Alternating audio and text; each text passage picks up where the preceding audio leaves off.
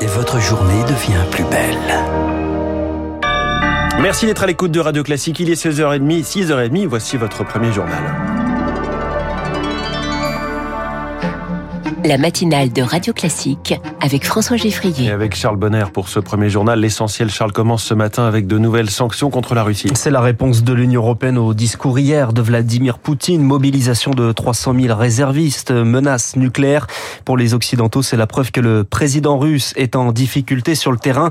Alors ils veulent maintenir la pression, Augustin Lefebvre. Oui, l'Europe a promis cette nuit de continuer à augmenter son aide militaire à l'Ukraine et d'étudier de nouvelles mesures restrictives. Réunion en marge du Conseil de sécurité euh, de l'ONU, de l'Assemblée générale, où le président américain Joe Biden a attaqué frontalement la Russie. Un membre permanent du Conseil de sécurité a envahi son voisin.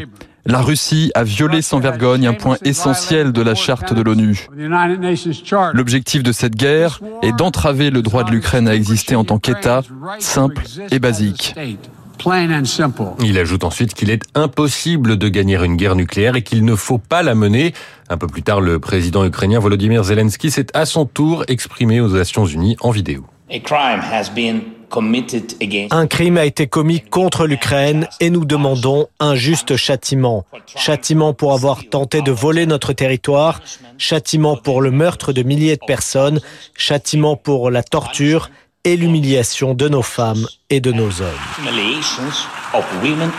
Le terme est répété 15 fois au cours de son discours accueilli par une ovation debout, le châtiment comme préalable à la paix pour laquelle le président ukrainien a listé les prérequis. Aucun n'est atteint pour l'instant. Augustin Lefebvre, la prise de parole de Vladimir Poutine, symbole aussi de l'isolement. La Chine, jusqu'ici assez proche de la Russie, appelle à un cessez-le-feu. Prise de distance également de la Turquie, car la menace nucléaire inquiète, même s'il est difficile de croire que ce ne soit pas du bluff, selon le général Christophe Gomard, l'ancien directeur du renseignement militaire français. Il sait très bien que c'est une menace qui fait peur. Il pense que du coup, les populations européennes vont dire à leur gouvernement stop au soutien de l'Ukraine. Le deuxième point, c'est que l'utilisation euh, de l'arme nucléaire aurait de telles conséquences que je ne le crois pas possible. Si jamais Vladimir Poutine utilisait l'arme nucléaire, les Occidentaux répondront en utilisant l'arme nucléaire. Il se condamne également à disparaître. Et c'est d'ailleurs tout l'intérêt de la dissuasion. À travers ce que je sais de l'armée russe, de ce que j'ai euh, appris dans le passé dans mes postes précédents, je ne suis pas certain que euh, les militaires eux-mêmes obéissent à l'ordre donné d'appuyer sur le bouton de l'armement nucléaire.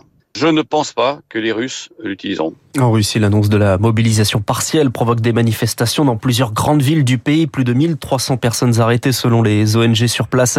Un témoignage d'un jeune russe qui veut fuir le pays dans le journal de 7 heures de Marc TD. L'Ukraine et la Russie échangent des prisonniers. Annonce surprise cette nuit, 215 soldats ukrainiens dont des chefs de la défense de la Syrie d'Azovstal de Mariupol, symbole de la résistance à l'invasion. Radio Classique, il est 6h33. Emmanuel Macron inaugure le premier parc éolien en mer en France. Déplacement au large de Saint-Nazaire ce matin, là où se trouvent 80 éoliennes à 12 à 20 km des côtes. Il entrera ce parc en service à la fin de l'année.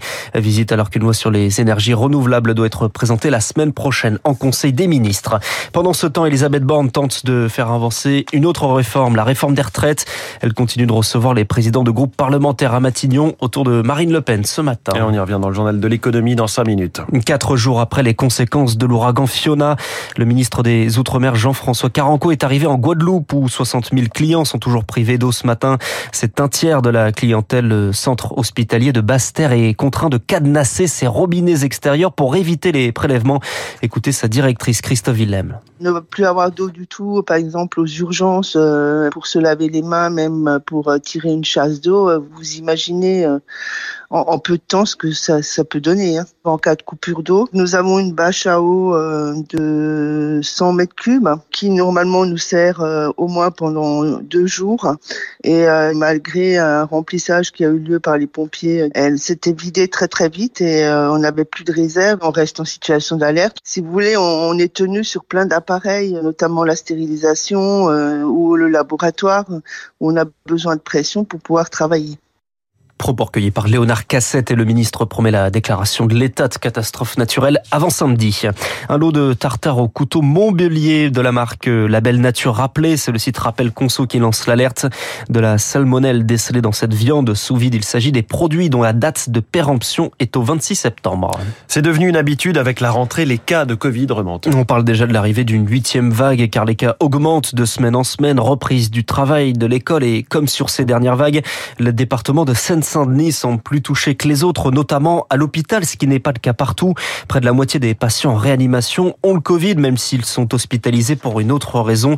C'est le signe d'une circulation active du virus dans une population plus exposée, selon Frédéric Adnet, le chef des urgences de Seine-Saint-Denis. La Seine-Saint-Denis, malheureusement, se caractérise par une euh, plus faible couverture vaccinale euh, par rapport au reste de la France. L'autre euh, chose, c'est qu'on sait que la contamination, surtout en début d'automne, comme ça, où les gens commencent à rester chez eux, se font surtout en intrafamilial. Et c'est vrai que les conditions de logement en Seine-Saint-Denis favorisent la promiscuité. Et en plus, c'est ça, on l'avait remarqué pour toutes les vagues, hein, on avait souvent les records de France. On a en Seine-Saint-Denis, qui est un département socialement pauvre, on a toutes ces professions qui sont en contact direct avec le public, caissiers, caissières, euh, chauffeurs de bus, etc., et qui sont des métiers à risque de contamination. Propos recueilli par Rémi Pfister, peu de dégâts, l'incendie d'une usine Framatome dans la Drôme, finalement éteint hier, provoqué par une imprimante en feu.